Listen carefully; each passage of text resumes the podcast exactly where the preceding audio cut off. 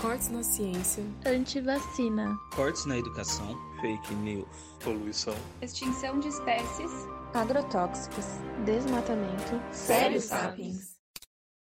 Fala, Sapiens, tudo bem com vocês? Bem-vindos a mais um episódio do podcast Sério Sapiens, o seu podcast mensal sobre temas variados do universo das ciências biológicas. Eu sou a Gabriele. Eu sou o Renan. E eu sou a Isadora. Pois é, gente, não é 4h20, mas a gente está gravando esse episódio hoje com um tema muito especial. mas antes de falar dele, eu gostaria de pedir para vocês, encarecidamente, se vocês ouvem o nosso podcast, gostam do nosso trabalho, vocês deem uma forcinha aí nas nossas redes sociais, curtindo os nossos conteúdos, ouvindo o nosso podcast e dando cinco estrelinhas lá pra gente. Fazendo aquele pix. Fazendo pix, que é muito importante, né? Afinal, a gente vive no mundo capitalista. Ajudaria muito a gente a continuar com esse trabalho, continuar tentando levar informação, tentando levar ciência para vocês, né? Então, qualquer ajuda é, é muito bem-vinda. Exatamente. Qualquer um real já ajuda a gente. Qualquer dúvida também, vocês podem procurar a gente nas nossas redes sociais. Fala lá com a Isa, com o Renan. Uhum. que eles te respondem. É isso aí. A gente tá sempre lá pronto para trocar uma ideia com vocês. Exato. Então, bora lá pro nosso episódio? Posso fazer alguma piadinha? Melhor não, né? Só bora pra esse episódio. Peguem seu café, seu suco ou a sua, a sua droga pertinente. ou a sua droga pertinente. Esse episódio promete.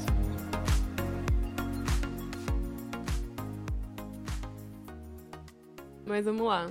Hoje a gente vai falar sobre um tema polêmico, que é uma droga vegana, podemos dizer, eu acho, né?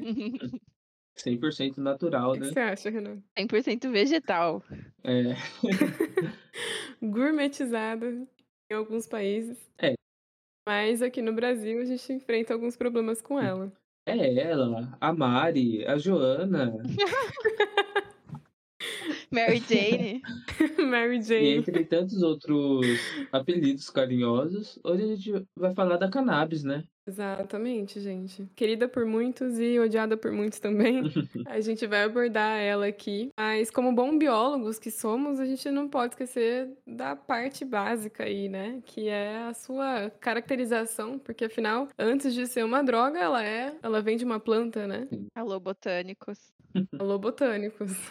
então, gente, para quem não sabe, a cannabis, né, a maconha, ela, ela vem de uma planta. O nome científico que a gente dá é cannabis sativa, que ela vem da família aí Canabaceae, né? E ela é mundialmente conhecida pelo seu uso recreativo e seu uso medicinal. Então, essa planta, quando a gente pega a distribuição dela no mundo, ela é originária da Ásia Central, mas a gente pode dizer que atualmente ela é cultivada no mundo todo. Acho que não tem um lugarzinho ali que não, não tenha essa espécie aí para cultivar, seja no quintal ou seja, né, de forma regularizada aí.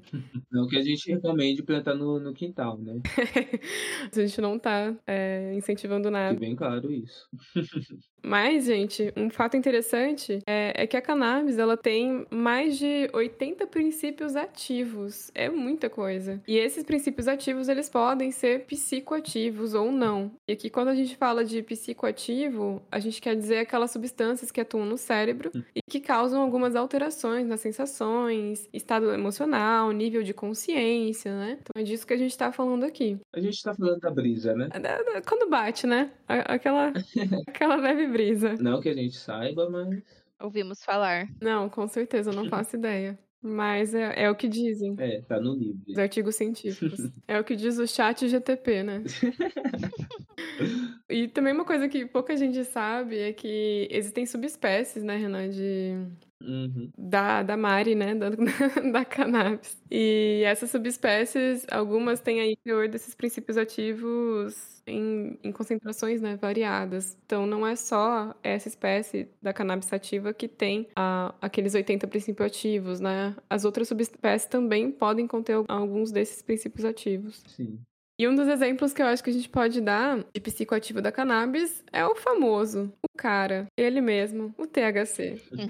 é o tetra hidrocannabidiol, que a gente chama. Enquanto o canabidiol, o CBD, não é CDB, tá? Que muita gente perde no bar, é CBD.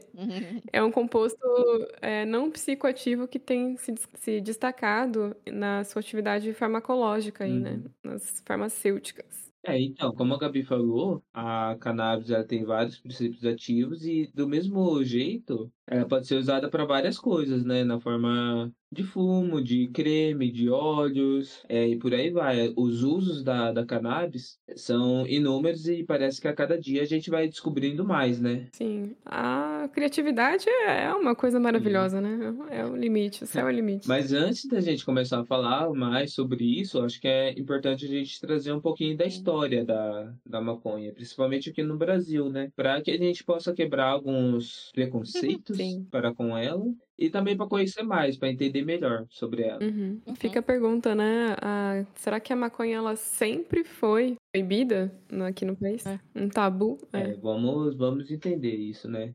Então, a gente vai voltar lá para 1500 e tarará, que, assim, como a, a Gabi falou, a maconha, ou cânhamo, ou bang, como era chamado por aqui, ela é originária da área da Ásia Central, mas ela acabou ganhando o mundo todo, né? E acredita-se que ela tenha vindo para o Brasil é, através dos escravizados, né? Que começou a rolar ali por 1500, foi até 1888. Então, quem trouxe atribui-se aos escravos, escravizados africanos Uhum. é, a importação, entre aspas, da, da maconha para cá. E no começo é bem interessante porque não era visto como uma droga, como algo, algo nem próximo do que a gente vê hoje, sabe? Sim. Os escravizados eles usavam ali, tipo, ninguém falava nada, inclusive era uma, uma droga bem específica para os, é bem restrita para os africanos da época. Com o passar do tempo, esse uso foi passando para os indígenas também, mas no começo era assim, tipo, eles usavam ali, não tinha nenhum esforço das autori- autoridades para inibir o seu uso. Na real, havia pouca preocupação com qualquer coisa. E quando havia alguma preocupação, era na real para para estimular o seu uso. Uhum. É, pesquisando sobre sobre esse histórico, a gente achou um, um relato, era uma carta que foi mandado para o agora não vou lembrar o nome, mas é- seria o cargo equivalente ao governador de São Paulo em 1785. É, foi mandado pela, pela Corte Real, né? Que dizia assim: Aos 4 de agosto de 1785, o vice-rei recomenda o plantio de cânhamo, aqui, entre aspas, entre parênteses, maconha, por ser interesse da metrópole. Remete ao Porto de Santos 16 sacas com 39 alqueires de semente de maconha. Então vocês veem como era uma relação completamente diferente do que a gente está acostumado hoje, né? Sim, com certeza. Sim. Inclusive, agora é aquele momento da fofoca. Então se preparem. Fofocas históricas, as Sim. minhas Bem preferidas. temos aqui É no Sério. Saca. O que seria da, human- da humanidade sem fofoca, não é mesmo? Exatamente. Pois é. Mas Edificante. Sim. É dito que a, Carli... a Carlota Joaquina, a esposa do Dom João VI, a partir do momento que a família real veio para o Brasil, ela tinha o hábito de tomar no seu chá, um chá de maconha. Então fica aí essa relação curiosa, né? Se for verdade. Interessante. Mas a relação com a maconha foi assim, foi a mesma até ali começo do século XX, sabe? Por volta de 1905. Era essa coisa que era Uhum. o, o seu uso era restrito para as classes mais baixas, assim, mais, mais menos abastecidas, sabe? Enquanto que a alta a elite, assim, do país, entre aspas, não ligava muito pro seu uso, ou usava de vez em quando e tal. Mas a partir de 1905 é que passou a, a ter esse caráter negativo. Ah, os seus efeitos já estavam sendo estudados e tal, mas como muito, muitos estudos daquela época eles não eram completamente científicos, assim, tinha muitas coisas de espíritos. Eles acreditavam que um, um espírito se sentava sobre a pessoa e esse espírito fazia com que a pessoa ficasse dando risada. E era acredi... eles Ah, sim. acreditavam que o seu uso frequente, tipo, ah, se você usar uma vez ou outra, é, você vai rir e beleza, mas o uso frequente poderia levar ao marasmo e a uma imbecilidade. Então era meio que um, um assim, a relação para para ligar isso com vadiagem e outras coisas que a gente vê por esse período é, é um passo, né? Sim. Era comum nessa época, eles sempre. Nessa época, né? An- Antigamente, quando não se tinha tantas evidências científicas, as pessoas costumavam associar eventos é, É o sobrenatural, né? é, inexplicáveis ao sobrenatural, Sim. exatamente. E é importante, É, e também a, a ciência estava nascendo, né? O método mesmo. Sim. sim, tava encaminhando, tava tinha várias coisas que eles pre- precisavam entender sobre o método científico, né, sobre como fazer. Só que não é só uma questão de ciência nesse caso. É, a gente não pode esquecer que a maconha ela era usada pelas classes mais mais exploradas da sociedade. Uhum. Então, acabou é, essa relação, tipo, ah, se você usar a maconha durante muito tempo e isso pode levar a uma imbecilidade, marasmo, dia- dialoga com alguns pensamentos que estavam surgindo nessa época já, de que o, o negro ou o indígena, ele seria menos do que aquela classe dominante, ou aquele branco que do- dominava a nossa sociedade, né? Então tem essa relação Sim. racial mesmo. É foda. Não muito diferente do que a gente vê hoje, né? Sim. É, triste ver que a gente avançou pouco, né? Sim.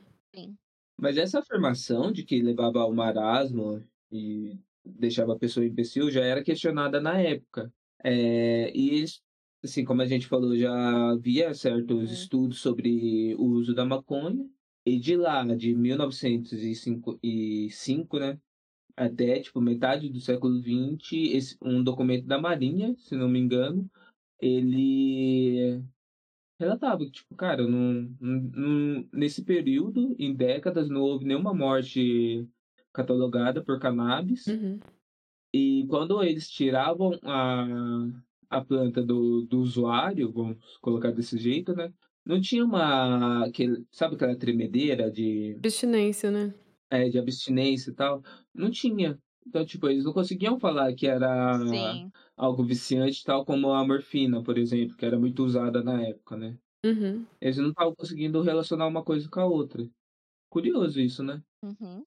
E só que mesmo assim, tipo, mesmo com essas Sim. pesquisas apontando para um, uma direção diferente, aqui no Brasil as autoridades começaram a passar a reprimir o uso dessa droga. Em 1961, o país passa a ser signatário da Convenção Única de Entorpecentes da ONU, que vai colocar a maconha como uma droga prejudicial à saúde, tal qual a, a heroína. Uhum. Então coloca ali no mesmo patamar e, tipo, a partir daí é que a gente começa de fato a ter uma essa visão extremamente negativa da maconha. Que doido isso, né? É uma coisa que foi crescendo, é uma coisa que foi crescendo ali de 1905 até 1961, mas a partir desse momento é um, tipo, vira um, não pode nem falar, né? Vira um tabu, Uhum. vira um tabu. E em 1976, vale ressaltar que tivemos a lei que ah, previa a prisão para a pessoa que tivesse em posse de qualquer quantidade de maconha.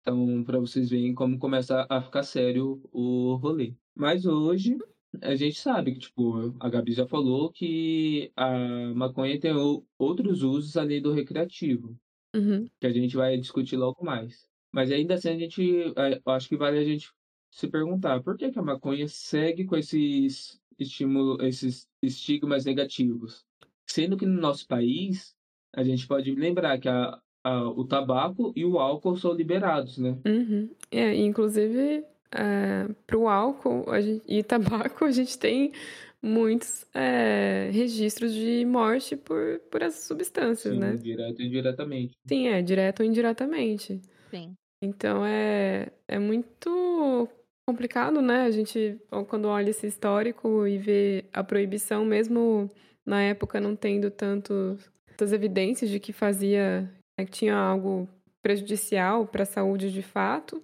que faz a gente pensar que essa proibição talvez ela tenha vindo junto com uma questão moral, né? Junto, uma suposta questão moral de Uhum. proibição às drogas. E você falou de moral, eu não consigo deixar de lembrar que, nossa, antigamente vários comerciais, inclusive mostraram, tipo, crianças fumando, sabe? É um, Sim, era bem é um bizarro. rolê chocante, assim. E Hoje a gente sabe que, tipo, ah, pelo menos tem ali as contraindicações na, atrás do Sim. cigarro tal, o álcool também no, em dado momento, a qualquer, em qualquer hora que você ligasse a TV, ia ter ali não só comercial sobre o álcool, né, sobre cerveja e tal, Uhum.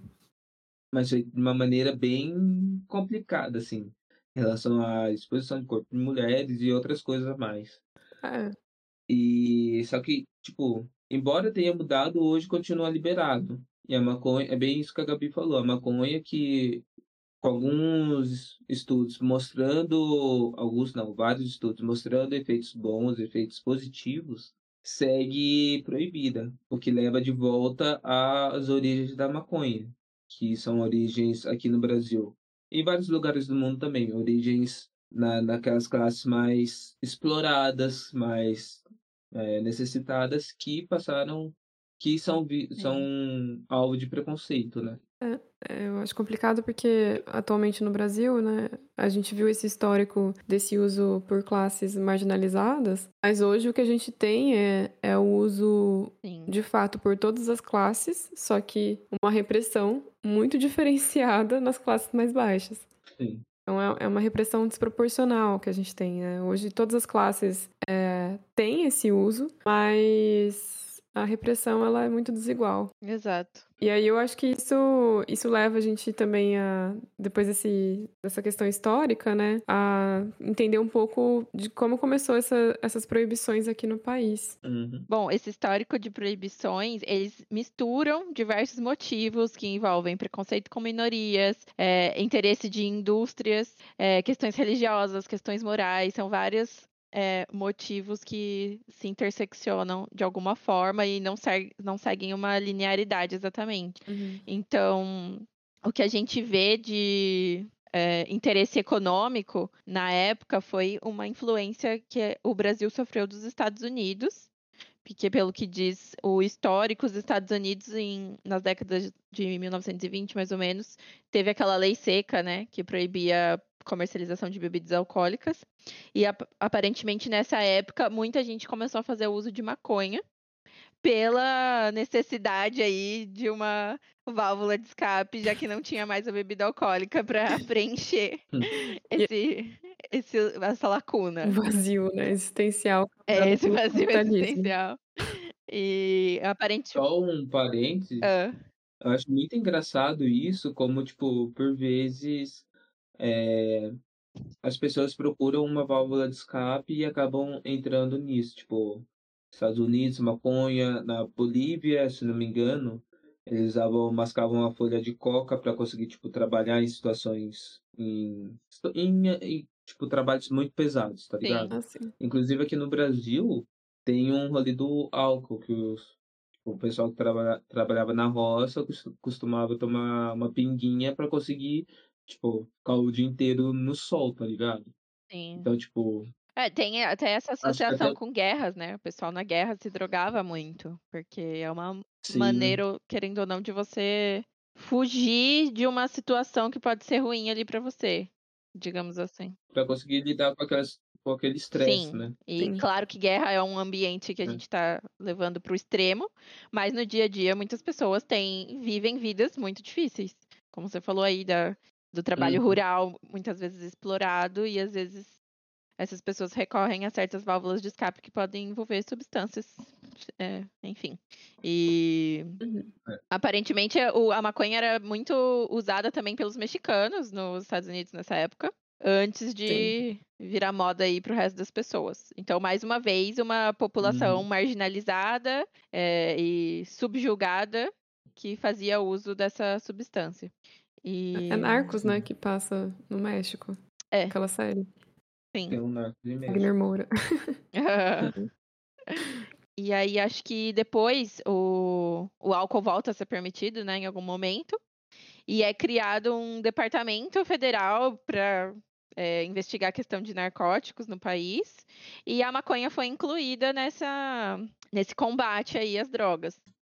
Dizem os boatos de que, inclusive, o chefe desse departamento no início ele tinha parceria com algumas indústrias, que eram indústrias tanto é, petrolíferas quanto indústrias têxteis e tal, porque o cânhamo, né, que é uma, uma variação aí da maconha, uhum. é, ela pode oferecer uma fibra capaz de fabricar tecidos, papel, é, cordas e também alguns combustíveis. Então, na época, as indústrias que já produziam esses tipos de materiais não queriam uma competição de mercado ali com esse produto novo. Então, foi muito um lobby também para tentar demonizar a maconha de alguma forma para não correr risco de ter perdas econômicas. Sim. E, e aí, como ocorreu essa caça às bruxas aí na maconha nos Estados Unidos, a gente sabe que os Estados Unidos faz uma propaganda mundial aí, não é de hoje, e outros países começaram a seguir o mesmo exemplo e o Brasil foi um deles. E na onda, né, das amigas. como sempre. E no, que, no quesito religioso, moral aí, é, parece que as coisas foram um pouco mais antigas. Acho que casa um pouco com o que o Renan tinha falado anteriormente dos, dos escravizados africanos que usavam essas drogas. Então, na época, também uh, o pessoal africano, eles tinham muita sabedoria é, popular a respeito de ervas e, e tal. Sim. Era como eles é, cuidavam da saúde, né, na época. Não tinha, assim, muito a saúde desenvolvida como é hoje. Uhum. E nessa época, no Brasil, começou a se formar os primeiros médicos e esses médicos é, vieram, tipo, com uma propaganda negativa em cima do desse pessoal africano que ficaram conhecidas até como bruxas, essas mulheres que trabalham, trabalhavam com essas ervas e tal, porque os médicos queriam exclusividade de, de trabalho em relação à saúde, de só eles poderem tratar a saúde das pessoas. Então eles começaram muito uma propaganda de que todas aquelas ervas eram drogas, a maconha também, e que o vício em drogas ia transformar a sociedade num lugar horrível. e que era, era função dos médicos combater isso e trazer a civilidade e a paz para a sociedade. Então começou também uma guerra aí contra esses curandeiros e contra a maconha que também ficou associado com a questão racial, porque era uma luta contra Sim. os negros, querendo ou é, não. Aí... No final das contas, era só o fardo do homem branco, novamente, né? Exatamente. É um problema de. Eu acho que todo esse histórico ele traz um problema racial, um problema de intolerância com outras culturas e até religioso, né? Sim.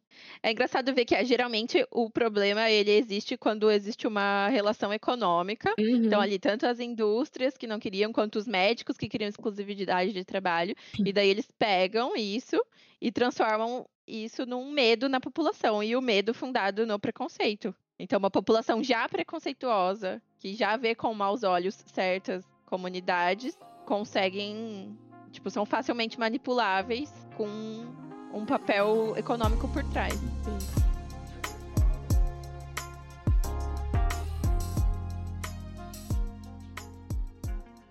E atualmente, eu acho que é importante a gente é, falar que em 2020 a Comissão de Drogas de Narcóticos das Nações Unidas fez ali a sua redenção, né? Voltou atrás ali, porque eu fiquei levemente chateado que foi a ONU que classificou daquela forma. A maconha colocou como em drogas perigosas para a humanidade. É, eles voltaram atrás em 2020 e aprovou a reclassificação da maconha e da resina derivada da cannabis para um patamar que inclui substâncias consideradas menos perigosas, segundo a OMS, né? Aí já é um. Demorou um pouquinho, viu? Demorou um pouquinho. Foi um pequeno delay. é, mas tá bom, mas tá bom. Né? Basicamente isso, né? 2020 foi ontem, mas tudo bem. Mas assim, eu acho que, sinceramente, essa ação da ONU, ela ilustra uma tendência do mundo é, de uma maior abertura para discutir a legalização e discriminação desses psicoativos, que muitas vezes a gente, como a gente falou aqui, né, privilegia também a, a pesquisa e a exploração econômica. Porque quando a gente é, quando a gente tem uma droga legalizada, a gente consegue entender de fato os pontos positivos e negativos dela, colocar limitações e impostos, né, em cima disso. Impostos são muito importantes. pra gente conseguir Uhum. sempre, Sempre bem-vindos. bem-vindos, ou É, não. pro governo é sempre bem-vindo, né? Então eu acho que essas regulamentações de qualquer droga, ela tem que ser feita, né? Assim como a gente tem limitações para usar aí os Rivotrios da vida, usar as droguinhas le- legalizadas, né? A gente tem. É, é muito importante que essas outras que ainda não são tenham pelo menos um espaço para a gente discutir na sociedade. Hum. Esse diálogo, ele eu Nossa, acho que, como a gente falou, né? Antes tarde do que nunca, eu sinto que ele vai chegar.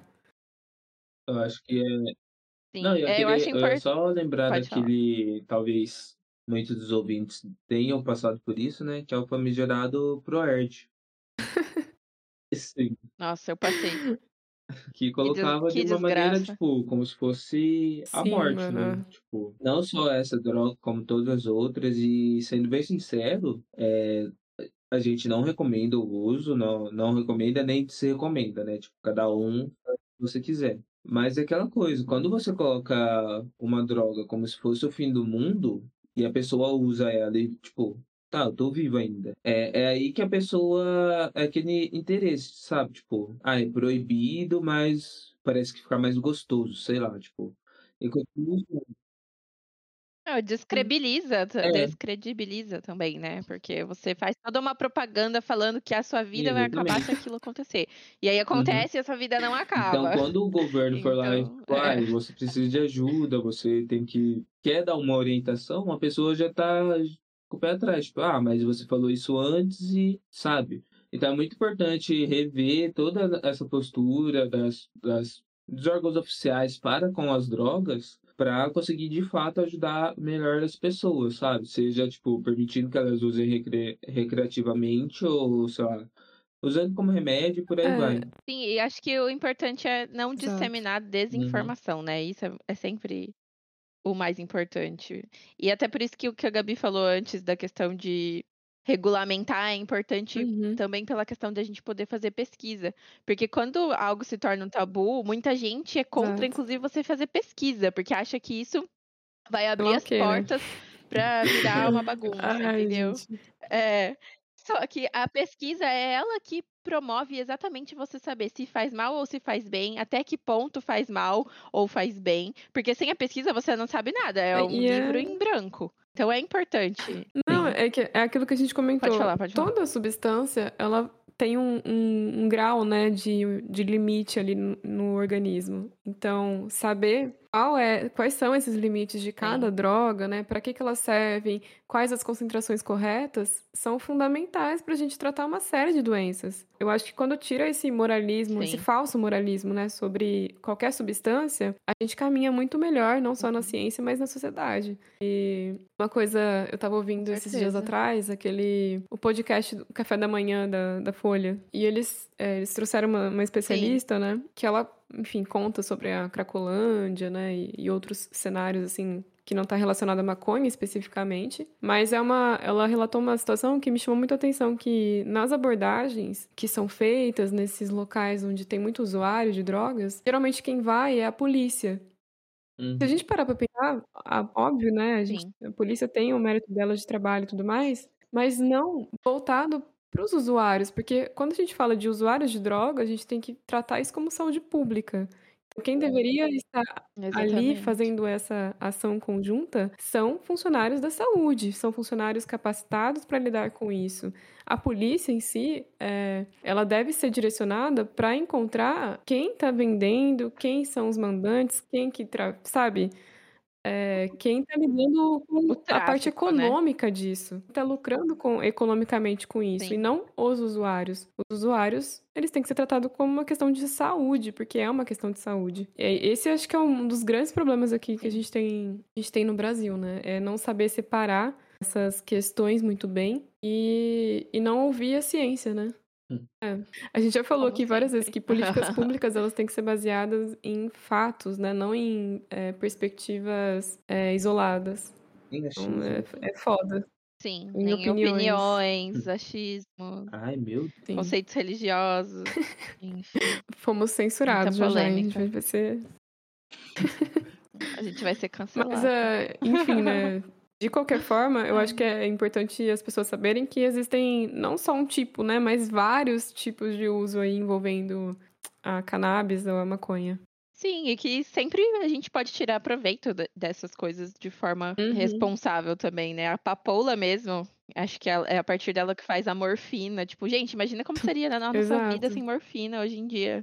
Tipo, é um, é um remédio essencial, entendeu? Que ajuda muitas pessoas que sofrem de, de dores e tal, enfim. É, então, eu também precisa concordo. estudar e... e... aproveitar isso. Isso que eu tava comentando em off, né? Sobre aquele estudo As Aranhas que rodou o mundo nas redes sociais há um... Acho que foi ah, é uns é anos atrás, né? não é muito tão recente assim. Mas que mostrou... É, como que as, algumas substâncias é, agiam no sistema nervoso de aranhas. E aí, nesse estudo, a cafeína era uma das que mais, assim, desregulava ali, né? Deixava a aranha tordoada e não conseguia realizar completamente as teias, né? Não conseguia fazer é, aquelas teias com, com perfeição. Então, tipo, a cafeína, por exemplo, é uma substância Sim. que a gente, o brasileiro, ama, né? O brasileiro Eu diria até que tem, que tem a Tudo personalidade do brasileiro sem a cafeína e outra personalidade com a cafeína. É, a gente tem um ciclo econômico Concordo. chamado ciclo do café, né? Será que. Spoiler. Mas enfim, né? O café também tem seus efeitos é. aí. É uma substância que a gente consome diariamente. Então, é, ninguém pensa em criminalizar, sei lá, o café. Eu acho que tirar essa, essa questão de, de achismo sobre as coisas, ela, ela é muito importante. Bora falar dos tipos. Tipos de uso. Então, vou começar pelo medicinal, que é onde tudo começa na nossa sociedade. Porque Não tem vai. que ter um caráter medicinal aí, senão ninguém quer. É... então, aqui no Brasil, o primeiro marco para o uso da cannabis medicinal foi em 2014. Foi a família de uma criança de 6 anos que tinha uma doença rara que causava crises de epilepsia e tal. E essa família conseguiu autorização da Justiça Federal para importar um uhum. medicamento à base de canabidiol para o tratamento. Depois disso, começou-se a liberar algumas autorizações parecidas para outros pacientes e a, analisando a situação, viram que esses pacientes tiveram melhoras significativas dos quadros deles. Então, em 2015, a Anvisa aprovou o uso do canabidiol como medicamento e retirou da lista de substâncias proibidas. Então, a partir daí, era autorizada a importação de produtos medicinais uhum. derivados de cannabis por pessoas físicas. Então ficou-se assim por um tempo, e aí em 2020 é, eh, foi de fato regulamentado no Brasil essa questão. E quando a gente fala que foi regulamentado, isso significa que se estabelecem diversos critérios, não só para o uso, mas para fabricação, para importação, comercialização, prescrição, enfim, tudo que envolve. É, a existência e o uso de, dessa substância Sim. vai ter regras muito bem estabelecidas. Então, tipo, e isso muda de país para país, né? Então, tem países, por exemplo, que o uso medicinal da maconha, ele pode ser, inclusive, é, em forma de cigarro, pode ser fumada a erva. Aqui uhum. no Brasil, não. Aqui uhum. é só uhum. em formato de medicamento. E com prescrição médica, né? Aqui não é você que vai lá se automedicar, você precisa da prescrição. E acho que precisa também que você já tenha é, tentado outras terapias que não funcionaram para você poder pedir daí a terapia com o canabidiol. E eu sei que tem várias doenças que podem ser tratadas ou minimizadas, tratadas, não, né? acho que tipo... melhoradas, mitigadas aí com, com o uso do canabidiol. Então, são, eu acho que são é, casos de dor crônica, que pode ser de, por diversos motivos, e ansiedade, depressão, é, Alzheimer, autismo, esquizofrenia, vários, várias uhum. situações psiquiátricas também podem ser melhoradas. E talvez no futuro até curadas, né? Mas é aquilo, a gente não tem pesquisa ainda, é. não deixam a gente pesquisar. Libera aí pra gente. Pois é, pode ser uhum. que um dia a gente descubra. Mas só o fato de Sim. melhorar já é motivo mais do que suficiente uhum. para liberar as pessoas a usarem, né?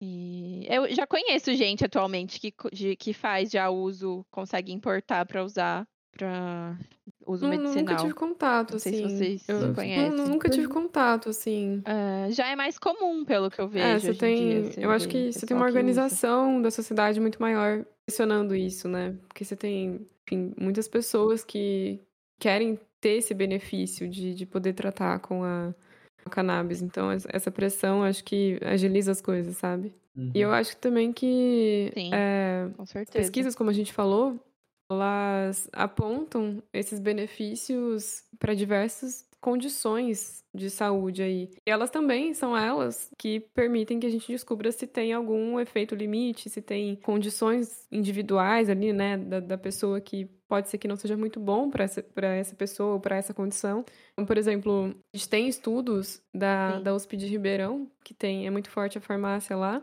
foi publicado em 2019 na revista de Neurologia Molecular e mostrou os resultados positivos do uso do canabidiol pra, em camundongos, né, que geralmente é a espécie que, que a gente costuma testar esse tipo de substância, e mostrou um efeito similar a um antidepressivo usado no, no grupo controle. Então, eles descobriram que sendo administrado 30 minutos antes do teste clínico, uhum. ele fica, ele pode se manter ativo por 7 dias no, no, no organismo dos animais. E efeito antidepressivo, ele é muito massa, porque é uma a gente tem grandes procuras por antidepressivo na sociedade atualmente, né? E, uhum. e, ter uma substância que possa resolver Sim. isso de uma, uma, com uma ação mais rápida e talvez com menos efeitos colaterais é uma coisa muito positiva. Mas, por outro lado, também a gente tem estudos que mostram que existem efeitos negativos como o também de 2019, do Journal of Clinical Psychology, descobriu que o uso da maconha estava associado é, a uma maior frequência de ataques de pânico em, em, adultos mais jovens. E mesmo depois de controlar outros fatores é, que podem também influenciar esses ataques de pânico, mostrou essa associação muito forte ali com a maconha. E isso mostra que a gente tem que ter esses cuidados, né? Nem para todo indivíduo isso vai ser bom.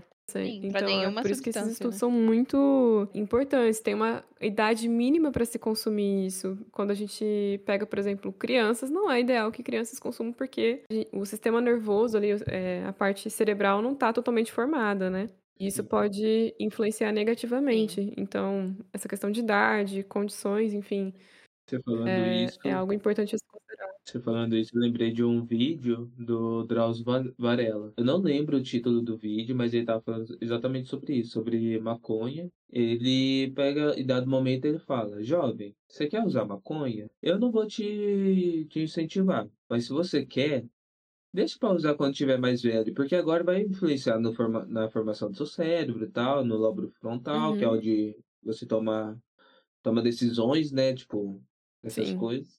Então ele fala, deixa pra usar mais tarde, quando tiver mais velho. Não precisa ter pressa.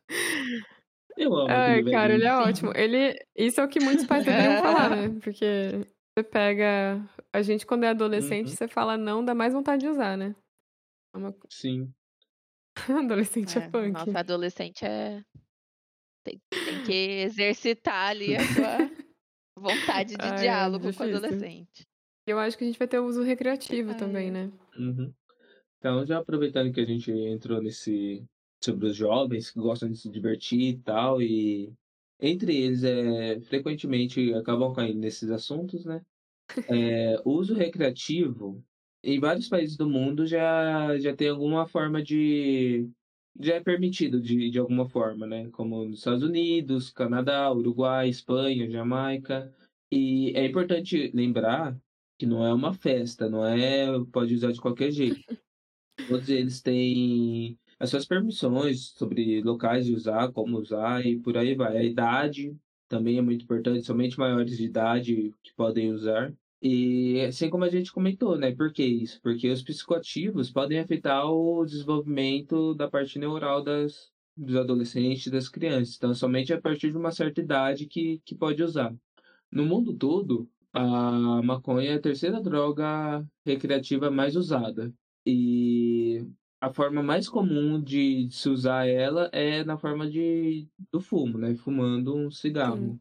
Mas é aquela coisa, tem várias outras formas e que a gente não vai ficar falando para não, não, incentivar. A gente não incentiva nada, hein? Exato. Mas, mas aqui no Brasil, a, o uso da maconha ainda não é permitido.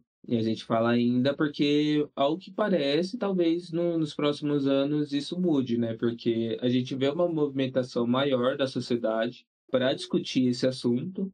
Por exemplo, a gente aqui falando nisso num podcast sobre ciência, uhum. né?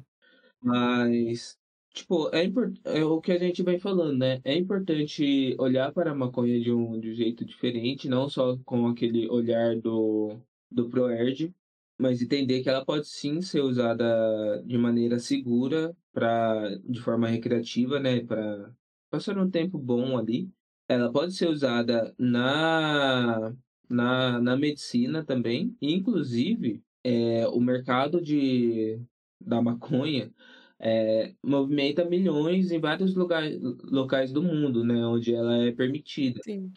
Então, trazer aqui para o Brasil pode gerar mais empregos, pode movimentar mais a nossa economia e é aquela coisa, sendo feita da maneira certa, várias pessoas ou todo mundo vai se beneficiar disso. É, e é só a gente ver o perfil de países, né, também, que, que tem isso legalizado, como é que funciona lá, vira bagunça, né? Não, pelo contrário. É, é o que a gente falou, a regulamentação das coisas, ela permite um maior controle não é a não legalização, né, a não regulamentação disso leva ao descontrole. Então é, é muito importante a gente associar. E Exato. eu acho engraçado, né, que também estava comentando em, em, off que o pessoal pensa muito. Ela comenta várias coisas. É, a gente off, comenta né? muita coisa em off. fofoquinha off. É, dependendo assim, a gente podia liberar para quem fizer os pics, para quem compartilhar bastante a gente, seguir nas redes sociais. Tá aí a ideia, né? Começar a gravar tudo esses off aí, pra ficar tudo on. Só pra quem eu penso.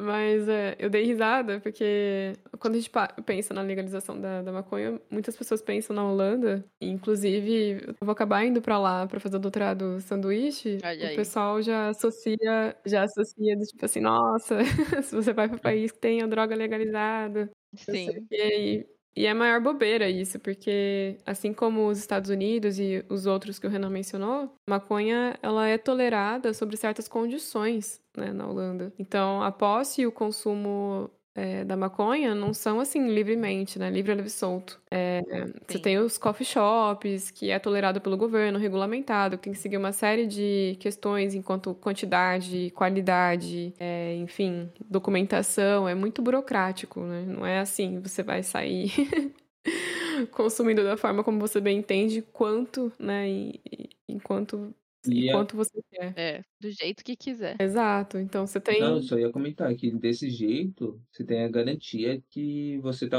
consumindo exatamente aquilo que você quer. E quando você deixa na ile- ilegalidade, você pode consumir, sei lá, maconha com um agrotóxico, com um monte de coisa ali que vai fazer ainda mais mal para você, sabe? Sim. É. Sim, é. Você não tem como saber o que, que você tá usando quando as coisas são ilegais, né? É, isso. exatamente isso. Então, quando a gente regulamenta algo, ele vai regulamentar todo o processo. Então, inclusive o cultivo da maconha, ele, vai, ele tem que seguir parâmetros, né? Uhum. Então, o cultivo, processamento e tudo isso, é, até a, a quantidade de THC é regulada nesses países. Uma coisa muito mais é, organizada, né? Uma coisa muito mais legítima e que beneficia, como o Renan falou, todo mundo. E aí, inclusive, esses países, né? Tem muitos países que estão passando por algumas reestruturações para evitar o turismo de drogas. Então, porque tem muita gente que pensa, né? Ah, vou para vou para Holanda, por exemplo, para usar o que eu quiser. E não é assim. Então, é, não é qualquer pessoa que pode vender, não é qualquer pessoa que pode ter a posse dessas drogas, né? Atenção, como eu falei, específicos desses locais de coffee shops que tem todas essas preocupações. E, e aí eu acho que quem quiser fazer um pix generoso, a gente faz uma gravação dos coffee shops lá. Tour pelos coffee shops holandeses. Ai, Deus do céu. Os VIPs. Os VIPs. VIPs do Sérgio Sapiens.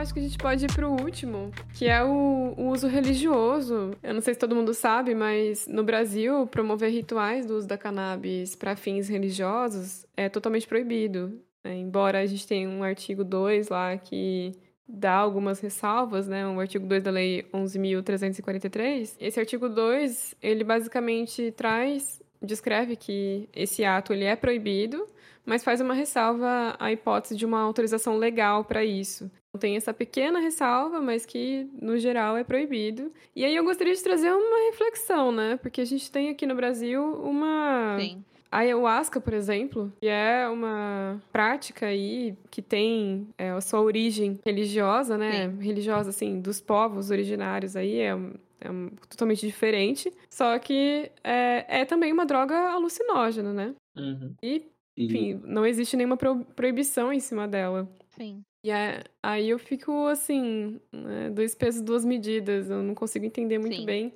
por que uma pode e a outra não. E falando da, da ayahuasca, é, eu acho muito interessante, eu já, já usei ela e eu fiquei impressionado por, em como é uma coisa completa, completamente diferente do que é falado no senso comum, sabe? O que eu, como assim? É, é todo, por ser um ritual religioso, tem todo um respeito, tem toda uma preocupação sobre o que pode acontecer, sobre o que vai acontecer, tem uma série de, de precauções para, se algo der ruim, é, você vai ser acudido. Uhum. É, eu imagino que, assim, comunidades que utilizem a maconha de maneira religiosa deve ser assim também. Então, é bem o que você falou, dois pesos, duas medidas. Eu ficaria muito mais tranquilo, muito mais, tipo, de boa, sabendo que, putz, ah, tem uma comunidade ali, usa de maneira religiosa, eu quero experimentar tal com respeito e tudo mais. Mas eu ficaria muito tranquilo, porque eu sei que aquela comunidade leva a sério, sabe? Não é. Com eles não é, não é isso, é Sim. um rolê muito sério. Tem ah, o lance da, muito bacana da ayahuasca, é- ela é de origem de uma cultura indígena, né? Então é uma, ela é produzida a partir de duas plantas que são nativas da floresta amazônica. Uhum. Então ela tem uma origem muito ligada, por exemplo, aos incas, né? E É isso, tem todo um, um respeito porque é uma vem de uma tradição, uma cultura indígena e para eles é um um processo ali de você é, se descobrir, um processo de você é, se entender, de você com você mesmo ali, né, enfim.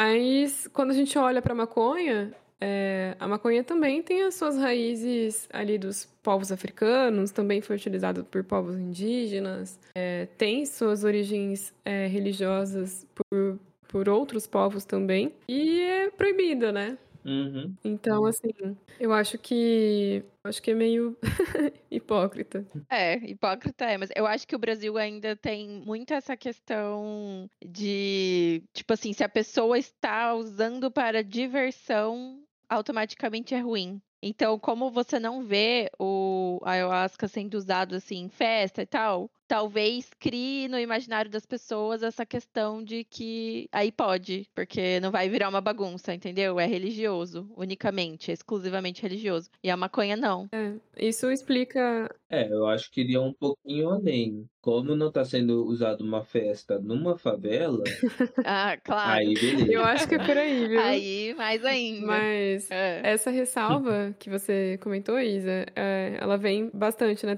Tá descrito bastante nessa, nessa lei. Faz a ressalva para plantas que são de uso estritamente religioso, então não tem outro tipo de uso para ela. Ah, entendi. É, aí elas não são proibidas. A gente tem, por exemplo, o Santo Daime é, e outras que vão nessa, nessa pegada, né? E não são proibidas. Então, que são utilizados em cultos e Sim. enfim. A gente tem outros. Tem uma série, né, de doutrinas, de culturas religiosas aí que trazem plantas, né, para fazer chá ou qualquer outro tipo de uso, mas é exclusivo é, religioso, rituais religiosos. É, parece que a maconha não se deu bem nessa. Não. Que tristeza. Cannabis, coitada. Sim. Até eu acho que isso pega bastante se você for ver, por exemplo, como o vinho, por exemplo, é é uma bebida alcoólica que as pessoas aceitam mais Sim. do que uma cerveja. Será que é porque tem essa ligação com religião? O padre bebe vinho, ele não bebe cerveja. Eu acho. É. Talvez tenha a ver. Não, eu não consigo deixar de pensar que é sempre uma questão qual classe que consome. Tipo, vinho, é, querendo ou não, é uma coisa mais Sim. elitizada, assim, sabe? A gente pode pensar, tipo, ah, sei lá, uísque e outras coisas assim, são mais do que. são mais de elite do que cerveja, corote, essas coisas, sabe? Sim. Eu penso sempre pelo lado da, da classe. Sim, é, você tá certo. Esse estereótipo da bagunça e do cachaceiro, você pode ver, é cachaceiro, é cachaça. Não é ligado É. a, a bebidas elitizadas. Cara, Nem substâncias Uhum. elitizadas, no caso. nesse caso, eu acho que. Agora, a pessoa que bebe vinho. Oi? Pessoa que bebe vinho. Não, só ia falar, a pessoa que bebe vinho, ela não bebe, ela degusta vinho. Tem até uma mudança no verbo.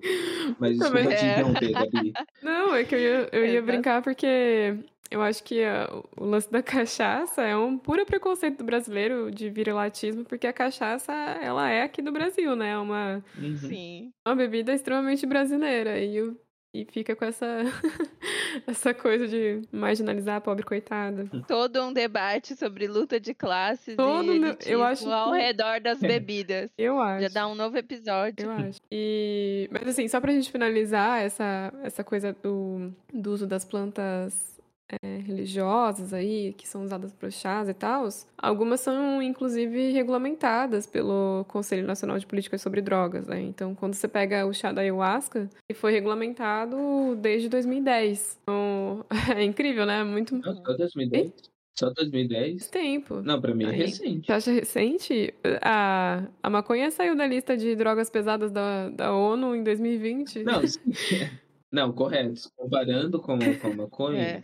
É, antigo, mas tipo, 2010 foi. A gente lembra de 2010, sabe? Pra mim, eu falo Sim. assim, pra mim é, são coisas que a gente já devia estar Sim. bem mais adiantado. Ah, com certeza. Eu acho também, mas. Com certeza. Eu não sei se o pessoal viu, mas no ano de 2006, nessa pegada de plantas que são utilizadas né, em cultos religiosos, o ativista e ambientalista Geraldo Antônio Batista, ele fundou, chegou a fundar uma igreja que é de origem da Etiópia, em Americana, aqui no interior de São Paulo, do lado aqui da gente. E essa igreja, ela também existe em outros países, como os Estados Unidos e tal, mas aqui o negócio não deu muito certo. Porque em 2011 a igreja foi chegou a ser regularizada pela Prefeitura de Americana, mas no ano seguinte teve uma denúncia anônima à Guarda Municipal da cidade. No fim, o que deu é que ele foi detido, preso e condenado a mais de 14 anos de prisão, além do pagamento de uma multa. Gente, muito sacanagem. Uma multa de 400 mil reais. Meu Deus. Gente, 14 anos. 14 anos. Nossa, Sem condições. E quase meio milhão. exato. Jesus. E, enfim, mas pra, quando a gente pega do ponto de vista da- dos cientistas, né, que pesquisam sobre isso, e alguns antropólogos também, eles colocam que uma das principais barreiras para a regulamentação do uso da cannabis, e que leva a situações absurdas como essa, ela está ligada à questão da entrada da planta no Brasil, a essa questão racial com as pessoas negras, né, que foram escravizadas, e todo aquele uso que o Renan comentou no início é, do histórico. Então, a raiz de tudo, como a gente falou aqui, é uma questão racial e de puro preconceito, né? Sim. Discriminação. Uhum. É, Tem um, tem um dado que eu também achei bem absurdo, que é a questão de quantas pessoas são presas por relacionado a drogas, né? Ah, é. No Brasil. Que o sistema carcerário no Brasil é um dos que mais cresce por conta de prisões que muitas vezes não fazem o menor sentido. Que 30% das pessoas presas no país foram criminalizadas por condutas previstas na lei das drogas. Uhum. Não maconha necessariamente, mas drogas no geral. Sim. É, e quando a gente pega o, o Anuário Brasileiro de Segurança Pública, em 2019 tá lá que 96.402 prisões foram por tráfico de drogas no Brasil. Hum. Só que a gente sabe que, mesmo não sendo específico aqui da maconha, a gente sabe que muitas dessas prisões são de pessoas pretas, são de pessoas é, que vêm de periferias, são de pessoas que não necessariamente são os mandantes, né? São as pessoas que realmente lucram de fato com essa atividade e ainda é ilegal no Brasil. Enfim, tem toda uma discussão que a gente pode trazer, mas são números bem absurdos e que faz a gente repensar. A gente está de fato, se, essa, se esse tipo de política, ele de fato resolve alguma coisa, porque é, quando a gente olha, a gente está pouquíssimo próximo de chegar de fato à raiz do problema, né? Uhum. E vale lembrar que várias dessas, dessas prisões é, são de pessoas que estavam portando ali, de repente, um cigarro, um beck, assim, poucas gramas de, de maconha. E elas vão ser presas, é aquele rolê de não espera o julgamento todo, sabe? Uhum. É, assim que, que tem o, tipo, a apreensão, elas são presas. No- na nossa lei não especifica o quanto que a pessoa precisa ter hoje em dia, né? Não precisa não especificar quanto que a pessoa precisa ter para ser diferenciada de, de usuário para traficante. Uhum. Então, nisso daí, uma pessoa com um cigarro pode ser presa e outra com um quilo pode não ser presa, sabe? Sim. É. Depende do juiz, depende do, do policial ali da hora. Então, é muito, muito aberto É subjetivo. como que se dá isso. E abre espaço pro racismo, sim. Sim, É, eu vi em algum lugar que quando o juiz leva em consideração até o local Uhum. aonde foi, a pessoa foi presa. Então, tipo assim, se a pessoa mora num local considerado ruim, por exemplo, um bairro é, vulnerável, digamos assim, né, um bairro mais violento, isso já piora a situação dela. Então, só aí você já vê como é um- Hum. um- uma questão de classe e de Uhum. raça, né? Eu ia comentar que é interessante também como, apesar de estarem saindo estudos apontando os efeitos benéficos, os efeitos para a medicina, é, tipo, a parte científica fica de lado.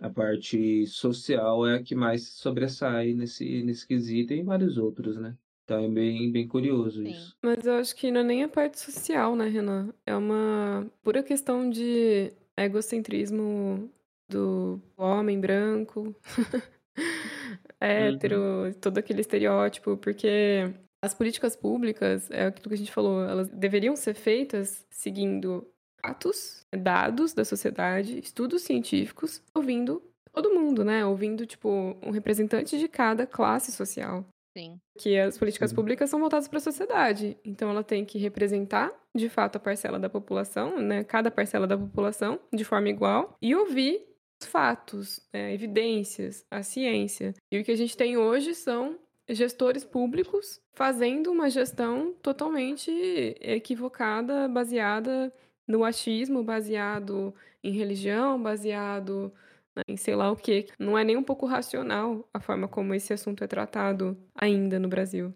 Sim. Eh, Se fosse uma questão, se fosse tivesse um olhar social, a gente teria avançado muito mais Uhum. que isso, né? Um olhar social de fato. O impacto disso é em toda a população. Ah, eu concordo plenamente com você. A temperatura em São Carlos caiu, porém Gabriele não vai passar frio porque ela está coberta de razão. Enfim, né? Eu acho que a nossa, nossa intenção com esse episódio é, de fato, tirar um pouco do- dos preconceitos em relação a essa planta, que é da onde a maconha vem, Sim. e fazer a gente pensar que nem tudo é bom ou ruim. Coisas, elas são muito mais complexas que isso e a gente tem que levar o todo em consideração, analisar. Acho que, que essa, esse era o intuito, né, gente? Sim. Cinco segundos pra você fazer a última piada, Renan. Piada, eu? Imagina. Imagina, você nem gosta. Tirando a crise de riso que a gente teve que o público não vai Que, que ouvir. perda, que perda. O Brasil está perdendo. O Brasil está perdendo. O espírito do riso assentou sobre nós Gente, eu, nu- eu durante um nunca vou momento, superar isso. mas o o episódio não sai. Exato. Ai, meu Deus.